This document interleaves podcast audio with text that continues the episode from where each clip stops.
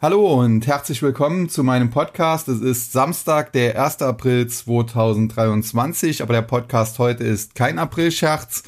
Und äh, ja, zunächst einmal möchte ich mit einer Nachricht aus dem Kryptosektor beginnen, weil ich ja zuletzt auch über die Anklage gegen Binance gesprochen habe. Und da gab es gestern eine interessante Nachricht und äh, auch die ist kein April-Scherz. Denn Ende vergangenen Jahres, also per Ende Dezember 2022, war Binance für 92 Prozent des gesamten Spothandels am Kryptomarkt, insbesondere natürlich dann in Bitcoin, verantwortlich. Und da sieht man, welche Marktdominanz diese Kryptobörse hat. Äh, wahrscheinlich immer noch hat, auch wenn das vielleicht zuletzt sich ein bisschen äh, beruhigt hat, äh, aufgrund der Tatsache, dass es eben zu dieser Anklage da gekommen ist, aufgrund der Tatsache, dass dadurch auch einige Gelder dort abgezogen wurden. Das Problem ist halt, es gibt äh, eigentlich keine große Alternative mehr nach der Pleite von FTX. Und äh, ja, das muss man definitiv im, auch im Auge behalten, denn wenn natürlich der komplette äh, Kryptohandel mehr oder weniger über eine Kryptobörse läuft, dann ist das natürlich insofern problematisch, als dass wenn diese Kryptobörse geschlossen würde, natürlich äh, große Teile des Handels dann zum Erliegen kämen. Also das eine Nachricht äh, zum heutigen Samstag, äh, die ja man durchaus kontrovers äh, diskutieren kann. Und aus meiner Sicht wäre es äh, besser, es würde hier mehr diversifiziert, wobei ich allerdings auch verstehen kann, dass viele halt gerne Binance nutzen. Ich selber tue das ja auch. Ja, damit aber genug äh, zu den Kryptos und äh, kommen wir zum Aktienmarkt und der hatte ja insgesamt jetzt nach einem hervorragenden Januar und anschließend einer gewissen Schwäche doch insgesamt ein sehr gutes erstes Quartal das gestern auch dementsprechend gut geendet ist. Denn wir haben äh, insbesondere in den USA nochmal richtig Gas gegeben. Der Dow Jones konnte am Ende über 220 Punkte zulegen, der Nasdaq auch 120 Punkte. Und äh, dementsprechend, äh, ja, freundlich sieht das Ganze jetzt äh, tendenziell aus.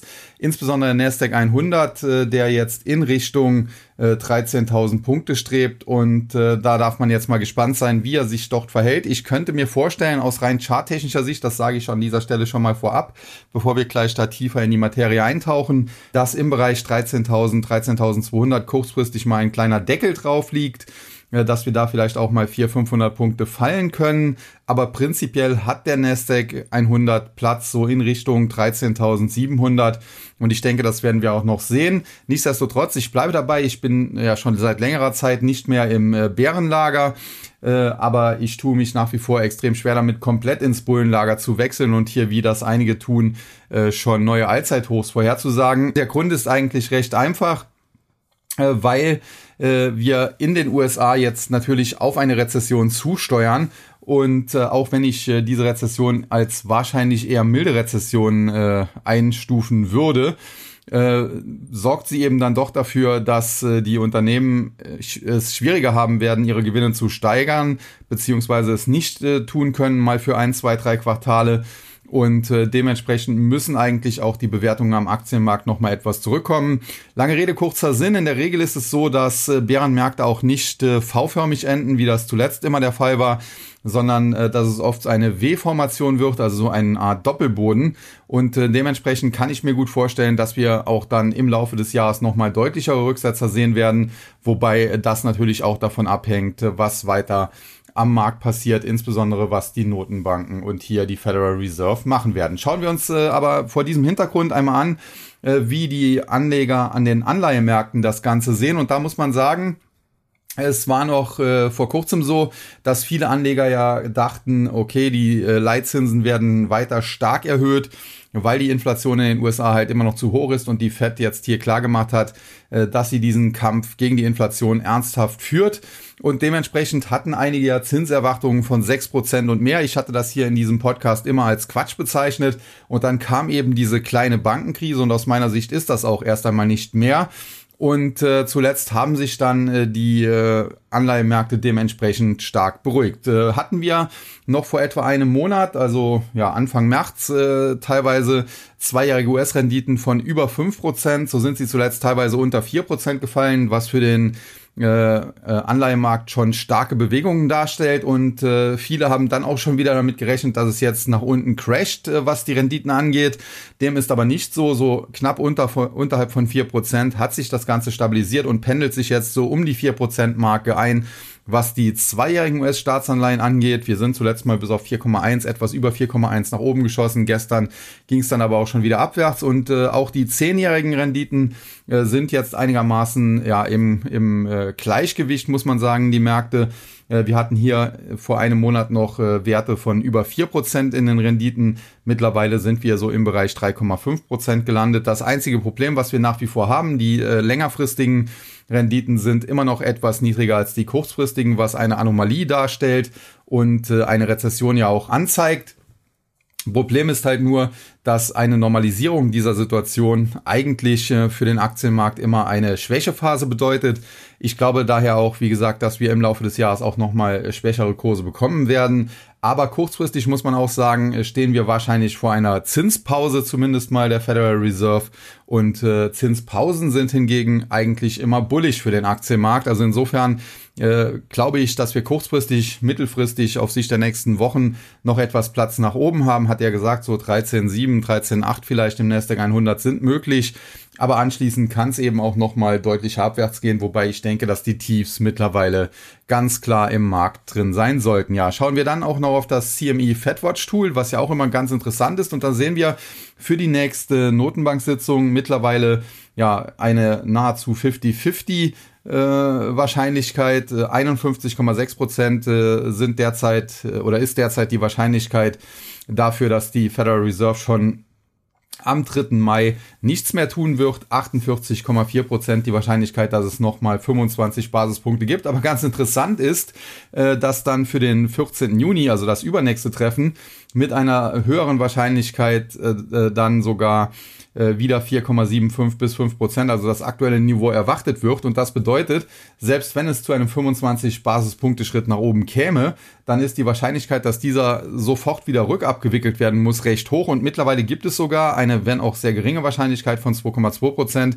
dass die Federal Reserve am 14. Äh, Juni ist, dass äh, bereits äh, ihre Zinsen nochmal senken wird. Also entweder muss man sagen, sie geht jetzt einmal nach oben und dann sofort wieder nach unten, aber es gibt mittlerweile sogar eine Wahrscheinlichkeit von, wie gesagt, 2,2 Prozent, dass es entweder dann bei der Rückabwicklung nicht bleibt, also es nicht nur 25 Basispunkte nach unten geht, sondern sogar 50 Basispunkte, beziehungsweise wenn es eben zuvor nicht nach oben geht, dass es dann im Juni schon eine erste kleine Zinssenkung geben könnte. Und wenn man das dann fortführt, dann sieht man äh, insgesamt die Wahrscheinlichkeit äh, für eine Zinspause wird von den Anlegern derzeit als äh, die, die höchste Wahrscheinlichkeit betrachtet. Dementsprechend müsste der Leitzins dann bis Juli, 26. Juli ist das äh, übernächste oder drittnächste Notenbanktreffen, so muss man sagen, äh, bei dem aktuellen Niveau bleiben. Und dann ab September wird dann aber schon mit einer extrem hohen Wahrscheinlichkeit von fast 40 Prozent ein erster Zinsschritt nach unten auf dann 4,5 bis 4,75 Prozent erwartet im November.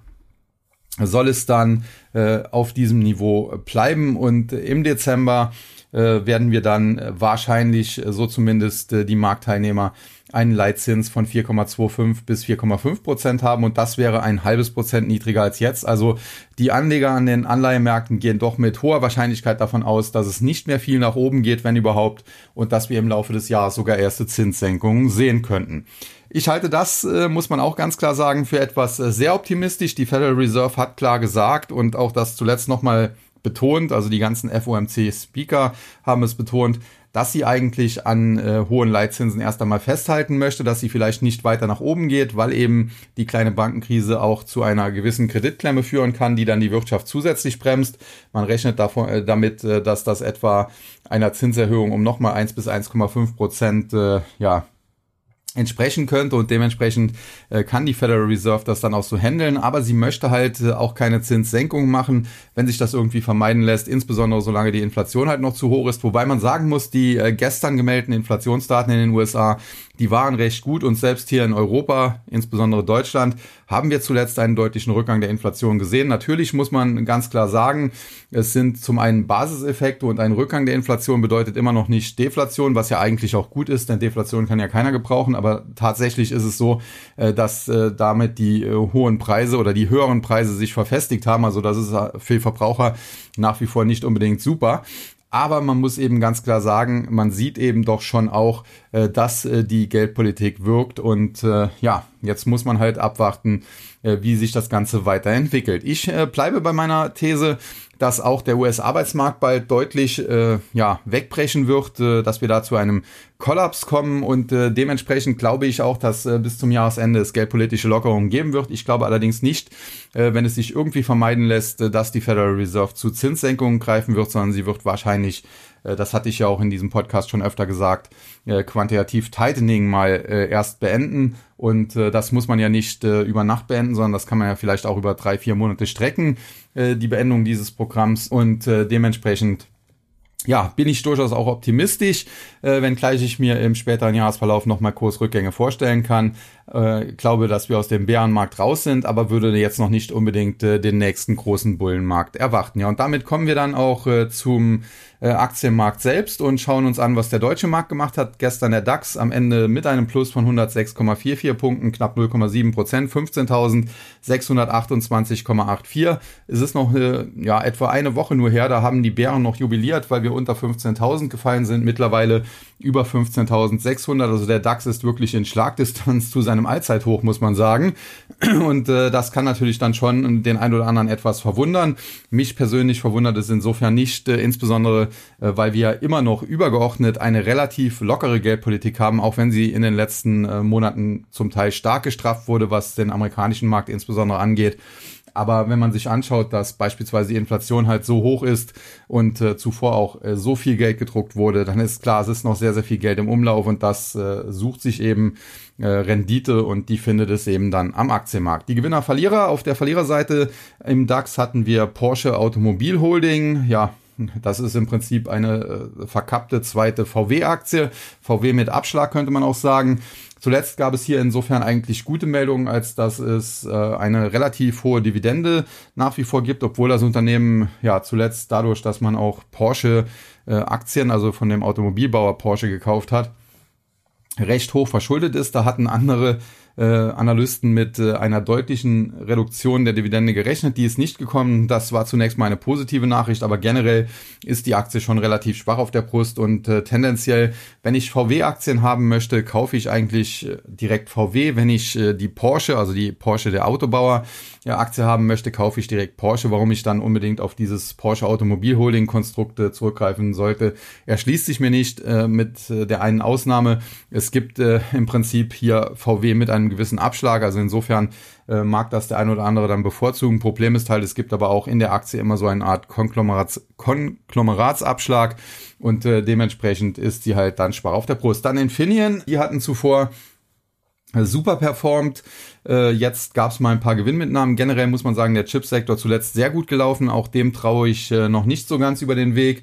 Denn generell muss man sagen, die Bewertungen, insbesondere wenn man sich beispielsweise eine Nvidia anschaut, die sind dadurch wieder exorbitant hoch. Hier wird sehr, sehr viel KI oder AI-Fantasie gespielt.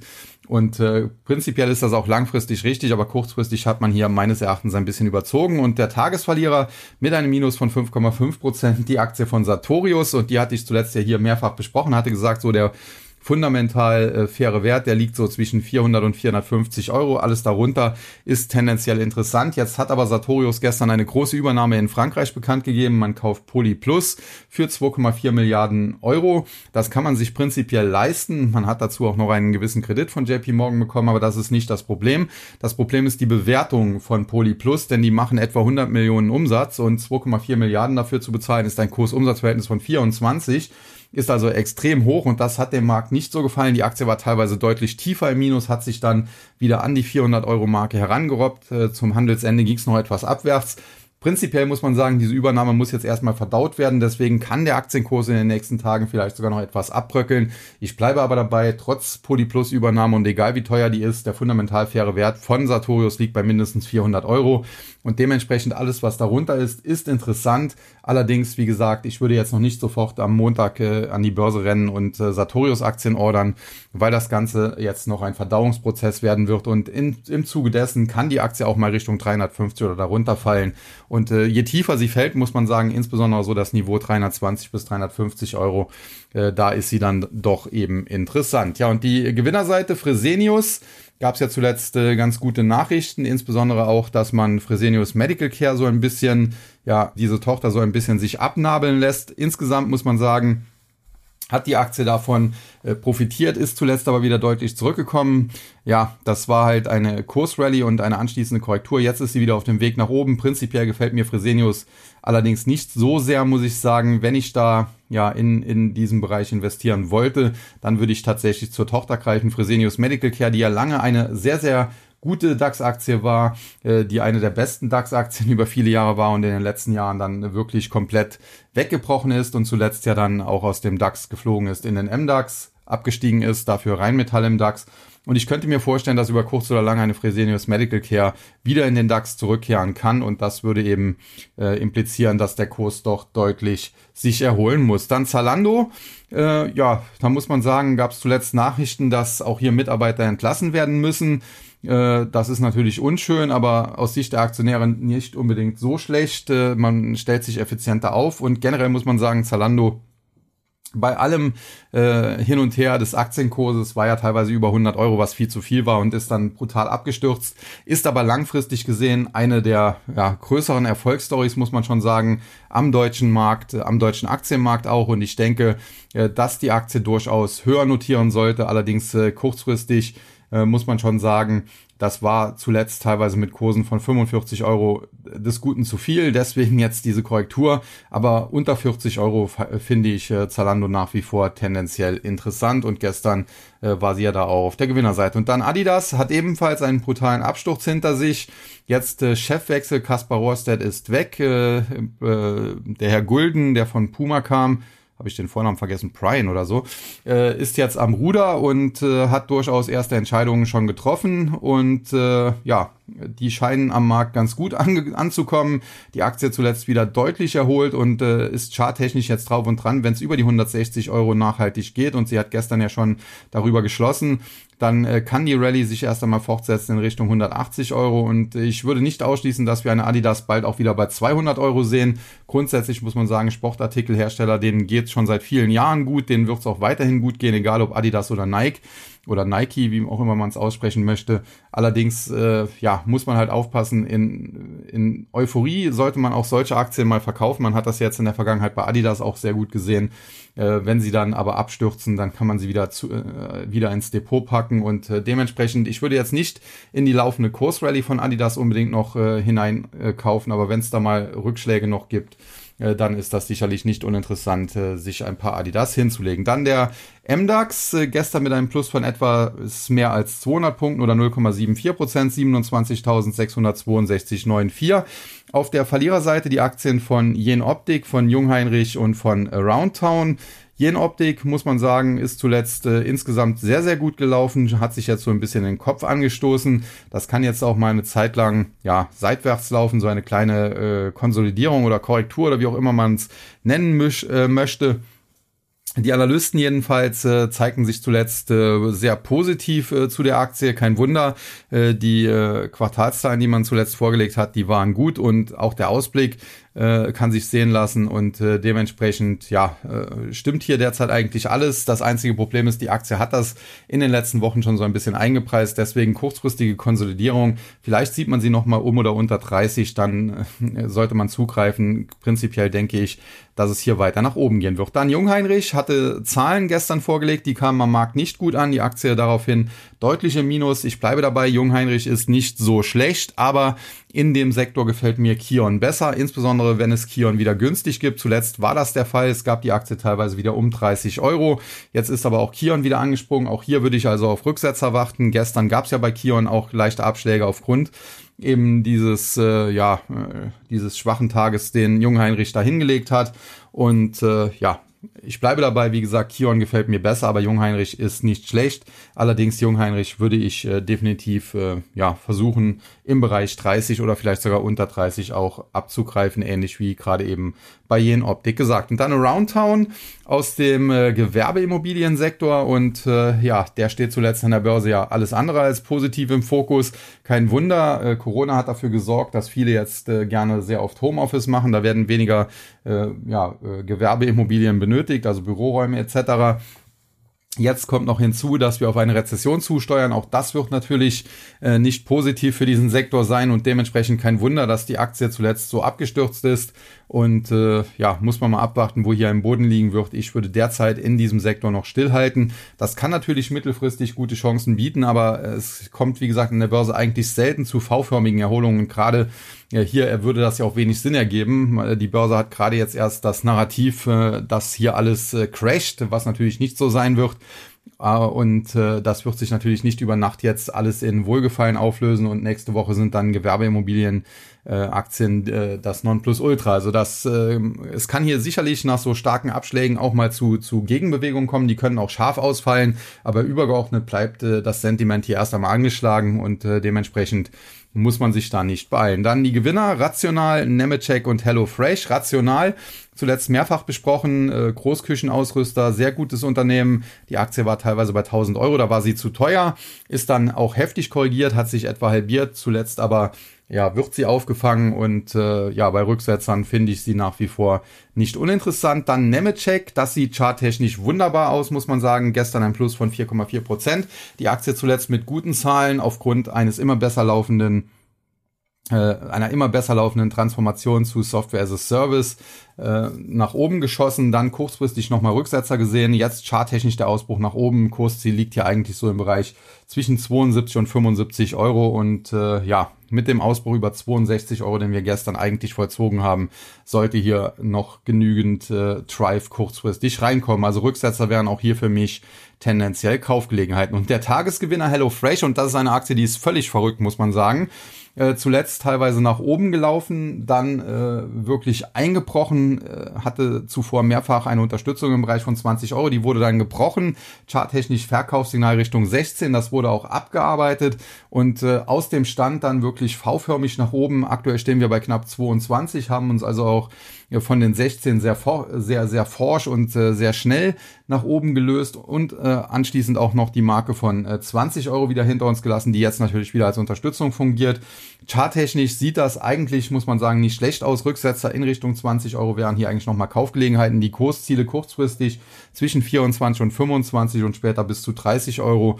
Und äh, ja, generell muss man sagen, ich mag ja diesen Sektor ja, wie nennt man ihn, äh, Essenslieferdienste, auch wenn HelloFresh da ein besonderes Geschäftsmodell hat, äh, anders als Delivery Hero, die ja ohnehin eher ein Hedgefonds sind oder auch äh, andere.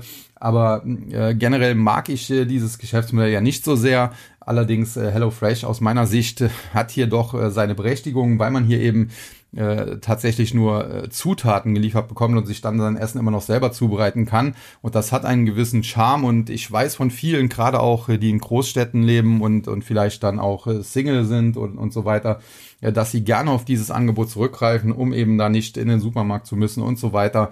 Und dementsprechend, ja, finde ich das spannend und behalte die Aktie nach wie vor im Blick und äh, aus diesem Bereich aus meiner Sicht äh, noch äh, das, äh, die Aktie oder das Unternehmen mit dem cleversten Geschäftsmodell.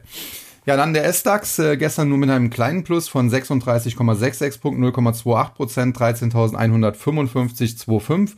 Auf der Verliererseite die Aktien von Eckert und Ziegler, die hat es zuletzt komplett zerrissen. Viele waren hier bullig. Ich hatte immer gesagt, 50 Euro und mehr ist schon teuer. Jetzt äh, hat Eckert und Ziegler Zahlen vorgelegt und eine Prognose rausgegeben. Insbesondere die Prognose hat viele Anleger an der Börse richtig enttäuscht und dementsprechend ging die Aktie auf Talfahrt. Man muss sagen, äh, zuvor deutlich über 50 war sie halt, wie gesagt, zu teuer. Jetzt im Bereich von 40 oder unterhalb von 40 würde ich sie tendenziell dann sogar wieder als Kaufkandidaten sehen. Hier muss man ganz klar sagen, übergeordnet ist äh, hier am Sentiment nichts kaputt. Das ist eher so eine kurzfristige Sache und dementsprechend äh, grundsätzlich finde ich die Aktie nicht schlecht. Ja, sie war halt nur, wie gesagt, zu teuer und wenn sie noch einen Tick günstiger würde, wäre sie interessant. Dann äh, PNE, die ehemalige Plumbeck Neue Energien, Windenergieunternehmen, die sind zuletzt an der Börse eigentlich recht gut gelitten gewesen. Äh, bei PNE gab es allerdings hier äh, zuletzt ja ziemlichen Nachrichtenhickhack, äh, da sollte es zu einer Übernahme kommen, dann doch nicht und so weiter. Was da am Ende rauskommt, muss man abwarten. Fakt ist, PNE hat zuletzt äh, Zahlen vorgelegt, die sind am Markt nicht so gut angekommen. Die Aktie befindet sich äh, schon seit längerer Zeit, muss man allerdings sagen, auf Talfahrt. Und äh, ich kenne äh, die PNE Wind noch aus neuer Marktzeiten, wie sie, als, als sie noch Plumbeck hießen.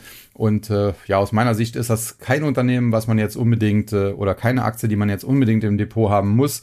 Generell der Windkraftsektor zwar nicht uninteressant, allerdings die deutschen Unternehmen sind hier nicht äh, im Weltmaßstab gesehen äh, die führenden. Und wenn man in diesen Sektor hineingehen will, glaube ich, ist man mit einer Vestas besser bedient. Und dann DEC Asset, die benennen sich um in Pranik. Da gab es ein Statement zu, das viele belustigt hat an der Börse, muss man sagen. Generell muss man aber auch hier sagen, Immobiliensektor, auch äh, Gewerbeimmobilien zum Teil, beispielsweise auch äh, C&A ist hier recht großer Kunde bei DEC Asset und äh, ja, das sagt eigentlich auch schon alles. Äh, Gewerbeimmobilien, wie gesagt, derzeit nicht gesucht, wenngleich man eine DEC Asset äh, aus meiner Sicht nicht mit einer Roundtown so vergleichen kann, weil hier eben äh, C&A großer Kunde ist und die werden jetzt nicht reihenweise ihre Filialen schließen. Äh, zudem sind auch die Eigentümer von äh, C&A gleichzeitig äh, sehr groß in größerem Umfang an DEC Asset beteiligt. Und äh, wie gesagt, das sieht dann doch ein Tick besser aus. Nichtsdestotrotz muss man die Aktie natürlich im derzeitigen Marktumfeld äh, für Gewerbeimmobilienaktien äh, nicht unbedingt haben. Ja, und die Gewinner, Cancom, SAF Holland und Energiekontor. Cancom hatte zuletzt auch Zahlen vorgelegt und mit den Prognosen etwas enttäuscht. Man muss aber sagen, die Aktie ist sehr günstig.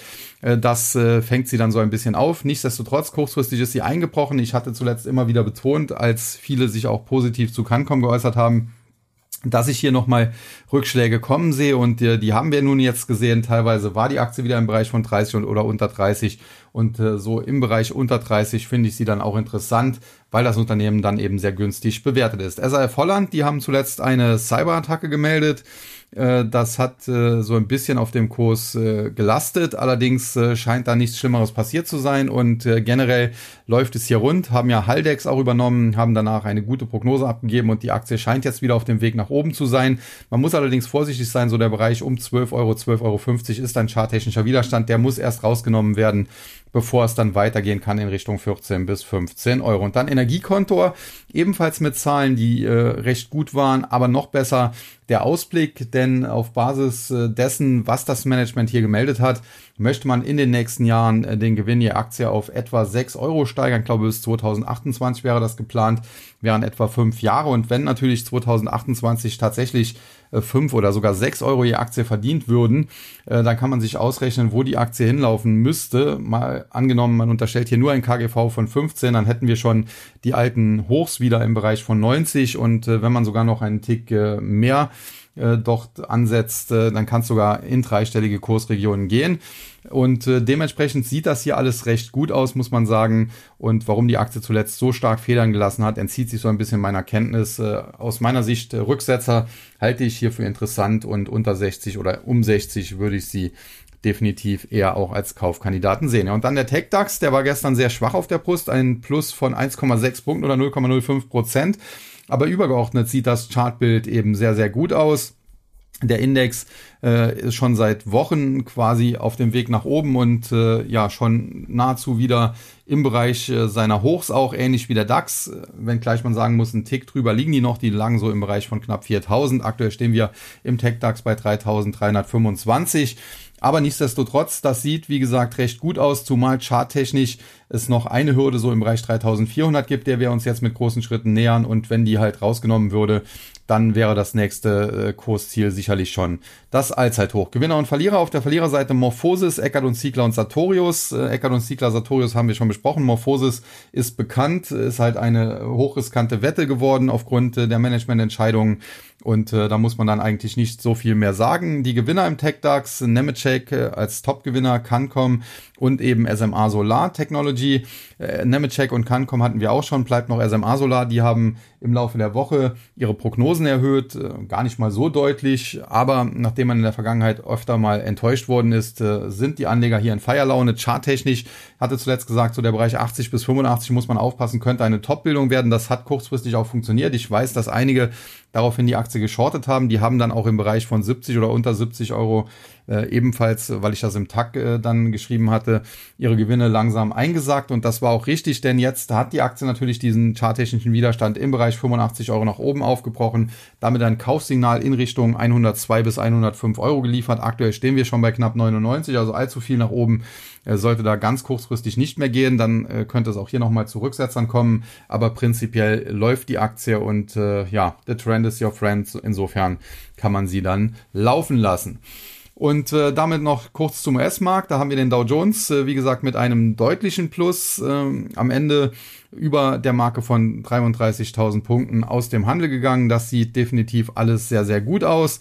Gewinner, Verlierer, ja, Verlierer hatten wir eigentlich keine. Walgreens Boot Alliance, die zuletzt nach Zahlen äh, sogar mal einen recht guten Handelstag hatten, da wurden aber dann schon jetzt wieder teilweise Gewinne mitgenommen. Und ansonsten Amgen und Coca-Cola stehen noch auf der Flop-Liste, allerdings beide Aktien mit leichtem Plus und insbesondere Coca-Cola zuletzt als defensiver Wert ja gut gelaufen. Gleiches gilt auch für den Biotech, Biopharma-Konzern Amgen. Und hier muss man sagen, ja, es war gestern eben eher Risk-On und da sind eben defensive Aktien wie Coca-Cola und Amgen jetzt nicht unbedingt so gefragt gewesen. Die Gewinnerseite hingegen mit äh, Nike, 3M und äh, der Home Depot, ja, da muss man sagen, das sind äh, jetzt auch nicht unbedingt die offensivsten Aktien, aber Nike zuletzt natürlich zum Teil deutlich zurückgekommen, jetzt wieder auf Erholungskurs. Die Aktie so im Bereich 120, da schwankt sie hin und her. Ich hatte zuletzt gesagt, so der Bereich 110 bis 115, das ist aus meiner Sicht ein interessantes Niveau für Käufer. Und äh, dabei bleibe ich dann 3M. Die hat es natürlich in den letzten Wochen und Monaten komplett äh, zerlegt und äh, ja, da sind jetzt vielleicht ein paar Leute auch äh, auf Schnäppchenjagd gegangen. Generell aber eine Aktie, ja, kurzfristig würde ich mir nicht allzu viel von erwarten. Da kann es durchaus auch nochmal unter die 100 Dollar gehen. Wenn man aber eine längerfristige Perspektive hat auf, auf Sicht von zwei, drei Jahren, dann könnte das ein interessanter Turnaround-Wert sein. Äh, man muss überlegen, die Aktie kommt von 200 Dollar und mehr. Und äh, natürlich, sie wird nicht übermorgen wieder dahin laufen. Aber wenn äh, hier das Management mal einen Turnaround hinbekommt, dann sind natürlich hier deutlich höhere Kurse problemlos möglich. Und dann Home Depot, die sind seit Jahren sehr gut gemanagt. Baumarktkette, eine der besten, muss man sagen, äh, Aktien, die es in den letzten 20, 30 Jahren gab und wahrscheinlich wird das in den nächsten Jahren auch wieder so sein. Man hatte natürlich kurzfristig auch hier eine Sonderkonjunktur durch Corona. Viele sind dann eben äh, zu Heimwerkern geworden oder haben ihr Häuschen zu Hause äh, mal renoviert oder ja modernisiert oder was auch immer. Da ist man natürlich dann in den Baumarkt gefahren. Dementsprechend gab es hier eine Sonderkonjunktur, ähnlich wie im IT-Sektor. Die hat sich jetzt so ein bisschen abgeschwächt, deswegen die Aktie auch etwas unter Druck geraten, aber aktuell läuft es schon wieder besser und über kurz oder lang wird diese Aktie definitiv neue Allzeithochs sehen. Da bin ich eigentlich recht überzeugt. Ja, und dann noch kurz zum Nasdaq 100. Wie gesagt, im Bereich 13.200 äh, haben wir gestern ja dann äh, schon geschlossen. Das ist so ein charttechnischer Widerstand. Da kann es mal kurzfristig ein bisschen abprallen. Äh, anschließend äh, wäre noch Platz in Richtung 13.700, 13.800 mehr. Sollte der Index eigentlich nicht machen. Das wäre auch dann eher kontraproduktiv, wenn er jetzt zu hoch läuft dann muss er später nämlich äh, wieder tiefer fallen. Aber man weiß es an der Börse ja nie. Gewinner, Verlierer im Nasdaq 100 auch noch kurz. Sintas, zuletzt gute Zahlen, nach oben gelaufen, gab ein paar Gewinnmitnahmen, dann JD.com nach wie vor hier der Konkurrenzkampf JD.com, Pinduoduo, die jetzt PDD Holding heißen der an der Börse nicht so gut ankommt. Zuletzt gab es weitere Nachrichten von JD.com, die haben ja in der Vergangenheit schon ihr Logistikgeschäft ausgegliedert. Sie möchten auch noch ihren Fintech-Arm ausgliedern. Das ist aber bisher äh, von den Behörden in, China nicht genehmigt worden und sie möchten, glaube ich, jetzt auch noch ihre Immobilien irgendwie ausgliedern. Äh, muss man mal sehen, was da kommt. Und dann Micron Technology, die hatten im Laufe der Woche Zahlen. Die Zahlen waren eigentlich nicht besonders gut. Hatte ja vor längerem schon äh, generell vom Chipsektor, aber auch insbesondere vom Micron Technology so ein bisschen gewarnt. Äh, wie gesagt, jetzt gab es eigentlich sogar katastrophale Zahlen. Die Börse hat auch zunächst nachbörslich mit Abschlägen reagiert. Dann aber äh, ist im Analysten-Call, im Conference-Call die äh, künstliche äh, Intelligenzfantasie geschürt worden und die Aktie hat sich anschließend dann deutlich erholt. Aber jetzt haben einige Anleger wohl doch eingesehen, dass da vielleicht ein bisschen viel Fantasie und ein bisschen wenig äh, Fakten dahinter gesteckt haben. Und so wurden zum Wochenende hin Gewinne wieder mitgenommen. Die Aktie so im Bereich 60 Dollar. Man muss sagen, sie hat sich halt von den Hochs ja nicht ganz halbiert. Insofern ist hier schon vieles eingepreist. Ich sehe sie jetzt nicht äh, ins Bodenlose stürzen, aber nach wie vor äh, der Chipsektor ist so ein bisschen mit Vorsicht zu genießen, weil zuletzt eben so stark erholt und da teilweise die Bewertungen schon wieder absolut irre sind und ich nach wie vor dabei bleibe, dass wir bald eine regelrechte Chip-Schwemme erleben werden und äh, das den äh, Chipsektor sicherlich auch belasten wird. Also insofern ist das nach wie vor nicht mein favorisierter Sektor im innerhalb des Technologiebereichs, wenngleich man sagen muss, zuletzt äh, ist der sehr gut gelaufen. Ja, und die Gewinnerseite allesamt mit etwa äh, Prozent und mehr Kursgewinn. Datadog, Align Technology und Rivian. Äh, Datadog äh, auch eine sehr volatile Aktie, die ist halt immer, wenn es nach unten geht, gerne unter den größeren Verlierern, wenn es nach oben geht, unter den größeren Gewinnern. Zuletzt hat sie eine Unterstützung im Bereich von 65 Dollar bestätigt, jetzt auf dem Weg nach oben. Das sieht tendenziell gut aus, aber die Aktie ist halt sehr, sehr teuer. Line Technology kann man so ein bisschen dem 3D-Drucksektor zuordnen. Äh, hier muss man sagen, eigentlich ein sehr, sehr gutes Unternehmen. Die äh, beschäftigen sich mit 3D-Druck für den Dentalbereich, also Zahn, äh, ja, äh, Zahnspangen oder alles, was es da so gibt. Und äh, ja, sehr, sehr gutes Unternehmen äh, habe ich schon seit langer Zeit auf meiner Beobachtungsliste und äh, charttechnisch zeichnet sich jetzt hier auch eine ganz interessante Formation ab. Die Aktie ist zuletzt nach oben gelaufen bis etwa 370 Dollar, ist dann nochmal nach unten korrigiert in Richtung 300. Diese Unterstützung hat sie jetzt mehrfach verteidigt und wenn sie jetzt eben über 370 Dollar nach oben ausbricht, ab 375 Dollar wäre das der Fall, dann hätten wir hier ein Kaufsignal mit Kursziel 450. Ja, und der Tagesgewinner Rivian, gestern wie gesagt plus 7,4 Prozent sogar.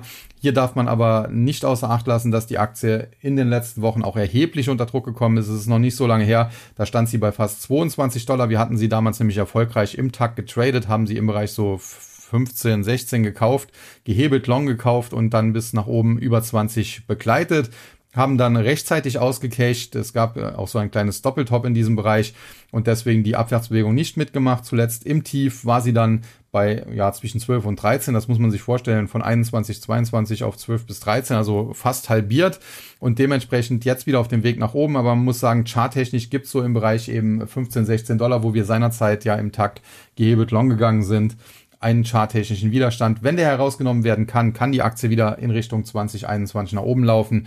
Aber ob das passiert, äh, muss man abwarten. Und wie gesagt, der Gesamtmarkt, äh, da denke ich, dass es eher nochmal auch, nachdem es kurzfristig vielleicht äh, Rücksetzer gibt, nach oben laufen wird, aber dann im Laufe des Jahres auch nochmal zu einer Korrektur kommen kann. Und insofern ein No-Brainer ist Rivian nicht. Aber um den Bereich Elektroautos zu spielen, ist die Aktie natürlich ganz interessant, wenn es äh, nicht eine Tesla sein soll, die man sich natürlich eher längerfristig hinlegt, sondern eher was zum Traden sucht, äh, dann ist man mit Rivian in der Regel ganz gut bedient. Ja, und apropos Tesla, da möchte ich dann auch noch kurz was zu sagen. Die Aktie nämlich gestern auch dick im Plus mit über 6%, 207,50 Dollar. Gab es auch Fragen, soll man da jetzt äh, long gehen oder gehebelt long gehen? Prinzipiell muss man sagen, äh, von 210 bis 235 äh, steht Tesla vor einer starken charttechnischen Widerstandszone. Wenn die herausgenommen werden könnte, wäre das sehr positiv dann könnte man hier auch long gehen oder sogar gehebelt long gehen. Solange das aber nicht der Fall ist, besteht die Gefahr, dass die Aktie sich zwar in diese Widerstandszone hineinfräst, aber sie letztlich nicht komplett aufbrechen kann und dann kann es auch immer wieder mal Rücksetzer geben und die können dann durchaus auch in Richtung 180 Dollar oder tiefer führen. Also insofern auch Tesla derzeit noch kein No-Brainer, wie der gesamte Markt das eben nicht ist. Ich denke, dass die Märkte eigentlich recht gut im Gleichgewicht sind. Äh, die übertriebene Zinsangst ist so ein bisschen entwichen. Äh, jetzt äh, hat man zum Teil allerdings ein bisschen zu viel Euphorie, äh, dass es schon zu Zinssenkungen kommen könnte, wie ja eingangs beschrieben. Das sehe ich auch nicht. Also insofern, äh, ja, man muss aufpassen, dass man nicht zu euphorisch wird, klar. Äh, aber man sollte jetzt auch nicht mehr pessimistisch sein. Ich bleibe bei dem, was ich zuletzt gesagt habe. Ich bin grundsätzlich so relativ neutral mit leicht positivem Bias gestimmt und denke, dass man mit dem richtigen Stockpicking aber dann äh, in diesem Markt durchaus auch einiges an Geld machen kann. Man muss eben dann die richtigen Aktien finden, die auch in einer Rezession dann performen. Das ist mir in der Vergangenheit ganz gut gelungen. Zum Beispiel in der Finanzkrise 2007, 2008 war eine Morphosis eine Aktie, die sehr, sehr stabil sich gezeigt hat und anschließend dann auch sehr gut laufen konnte bis eben ja dann dieser Managementwechsel kam, der das Unternehmen äh, regelrecht äh, zerlegt hat, muss man sagen, und auch die Aktie ja dementsprechend. Und äh, ja, in den letzten Rezessionen haben sich immer wieder gute Aktien finden lassen. Ich erinnere mich auch noch an die Dotcom-Bubble des Jahres 2000 und die damals äh, Rezession nach äh, 9-11. Da war beispielsweise eBay eine sehr gesuchte Aktie und dementsprechend solche Aktien sollte man sich derzeit auch auf die Watchlist packen und in diesem Zusammenhang ist natürlich auch, ich hatte es zuletzt auch schon erwähnt, der Fast-Food-Sektor immer ganz interessant. Wer da auf die Großen setzt, McDonald's oder Chipotle Mexican Grill, der macht nichts falsch. Wer es etwas spekulativer mag, der kann sich mal solche äh, Aktien äh, wie Shake Shack anschauen die ich derzeit auch auf meiner Watchlist habe. Ja, das soll es dann für heute gewesen sein. In diesem Sinne, ja, möchte ich mich dann von allen verabschieden, wünsche allen wie immer ein schönes Wochenende, schönen Sonntag und äh, dann sehen wir uns am Montag oder hören uns am Montag in alter Frische wieder. Bis dahin sage ich wie immer an dieser Stelle Tschüss und Bye bye. Es verabschiedet sich Ihr, euer Sascha Huber.